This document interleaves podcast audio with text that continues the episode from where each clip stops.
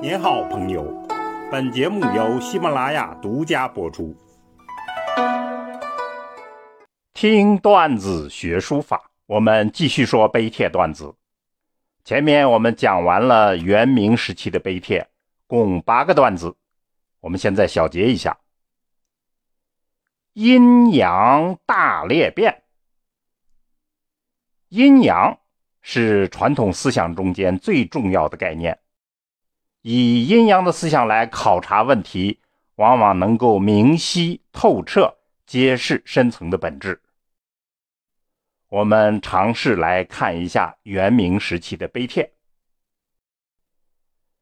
总体来说呢，元明书法被概括为元明上态，重视姿态、情态、事态等等，但这只是大概来看。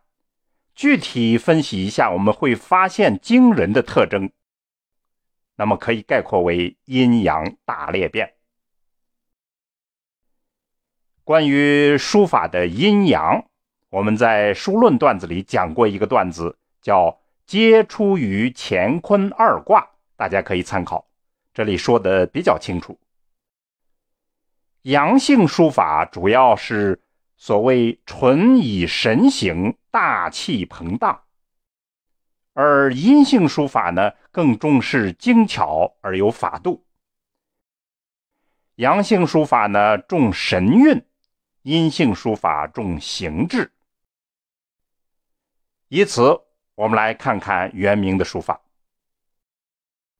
我们讲的八个段子中间呢，主阴的首推赵孟頫。他的《胆巴碑》和《洛神赋》都是端正挺拔，前者呢企图展示帝师风范，后者呢则多了一种风情的浪漫飘逸。二者都是诏书的核心特色，典型的阴性书法。风流才子唐寅，他的《落花诗帖》。以才华横溢的雄秀笔墨，描绘了一个残红满地的意境，也是阴气十足。后反劲儿的文征明，老来呢更加浪漫，在大雪严寒中间呢静心书写琴赋，有一种灵魂出窍般的秀雅之美，令人爱不释手，也是正宗的阴性书风。一辈子在高官的位子上拿捏躲闪的董其昌，老来呢也撒了一阵酒疯，写了《酒德颂》，流露出了一些轻易不示人的真性情，雄强而又秀雅，但更多的还是禅宗的空灵。所以，我们把它比作是鸡尾酒，一种勾兑的混杂的美味。无论如何勾兑，其主要特征还是阴性的。上述这些阴性的作品，无论是雄强还是秀雅，无论是厚实还是飘逸，都是重形制，讲求字的端正规则。他们再现了历来对于书法美稳定的认知，尽管有诸多的新变化。但是基本上传承了书法传统，审美的特征都是我们熟悉的，而另一些作品呢，就完全打破了这些传统，我们称之为阳性。主阳性的最早出来冒泡的就是祝允明。祝允明是个阴阳之间的人物。他本来就是和唐寅、文征明一伙的，审美取向也是类似，但是在现实的痛苦面前，他采取的态度与前者呢大相径庭。于是，全新的审美追求就由他大胆的带头搞出来了。他的《箜篌引》，我们说了，发现丑书的根苗。其笔法的率性，看上去呢一片狼藉，代表了我们所说的阳性书风。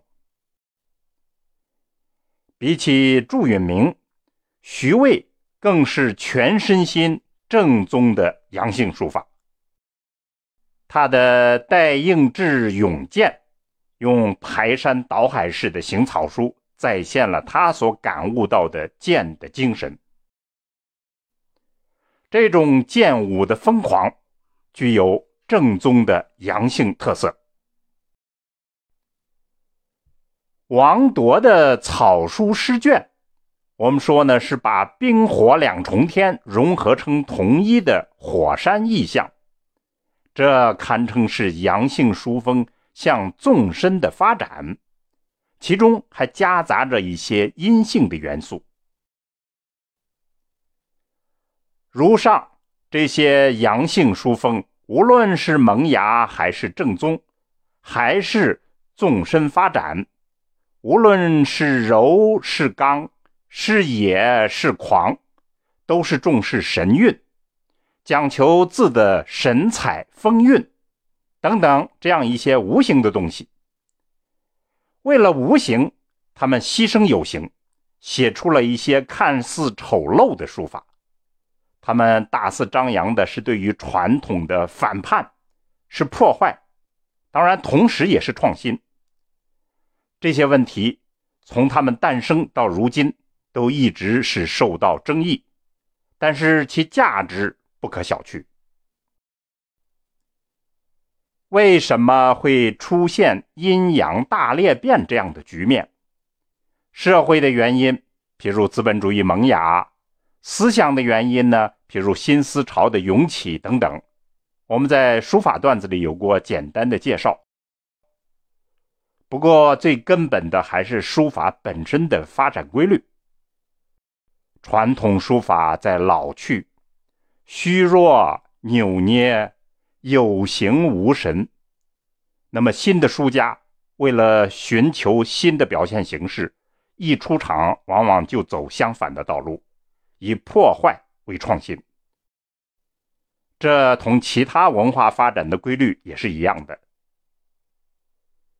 阴阳大裂变，绝不同于当今书坛的那些小丑搞怪的现象，它有着深刻的内涵。我们以后找机会会专门谈这个话题。现在想强调的就是大裂变对于我们的审美观念的拓展，对于书法本质、未来走向等问题的认知，会有巨大的帮助。需要非常认真的对待，深入的思考。好，听段子学书法，我们下次再见。